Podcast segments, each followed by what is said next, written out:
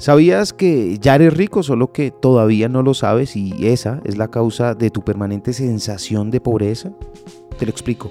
Nos han enseñado a ir en direcciones que la naturaleza no pretendía que fuéramos. No nos estamos moviendo en la dirección de nuestro potencial, por el contrario, la mayoría de nosotros hemos sido adoctrinados para llegar a ser alguien. Borja Vilaseca, en su libro ¿Qué harías si no tuvieras miedo?, asegura que sin darnos cuenta empezamos a pensar y a comportarnos como otros nos han dicho que tenemos que hacerlo. Ya desde niño vamos siendo contaminados por diferentes venenos como la ambición, la codicia, la avaricia, la fama, el éxito, el reconocimiento, la respetabilidad, el prestigio, el poder, la riqueza material. Nos condicionan para perseguir la felicidad justamente en aquellos lugares donde no se encuentra. Mientras la gente se oculta tras una máscara y procura mantener la distancia adecuada para que nadie sepa la incómoda verdad que se esconde en la profundidad.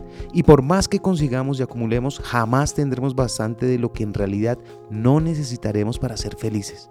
Aún así, la lógica nos dice que nuestro vacío se debe a que quizá no tenemos lo suficiente por eso queremos más.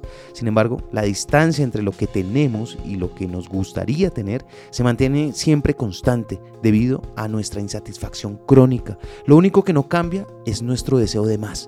Irónicamente, el mundo tiene suficiente para saciar las necesidades de todos, pero jamás tendrá lo necesario para colmar el deseo de nadie.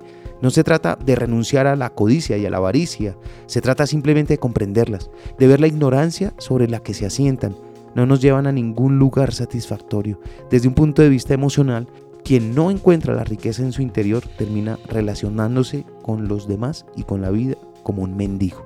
Lo aprendí en la vida. Está en los libros. Soy Lewis Acuña, arroba libro al aire en Instagram.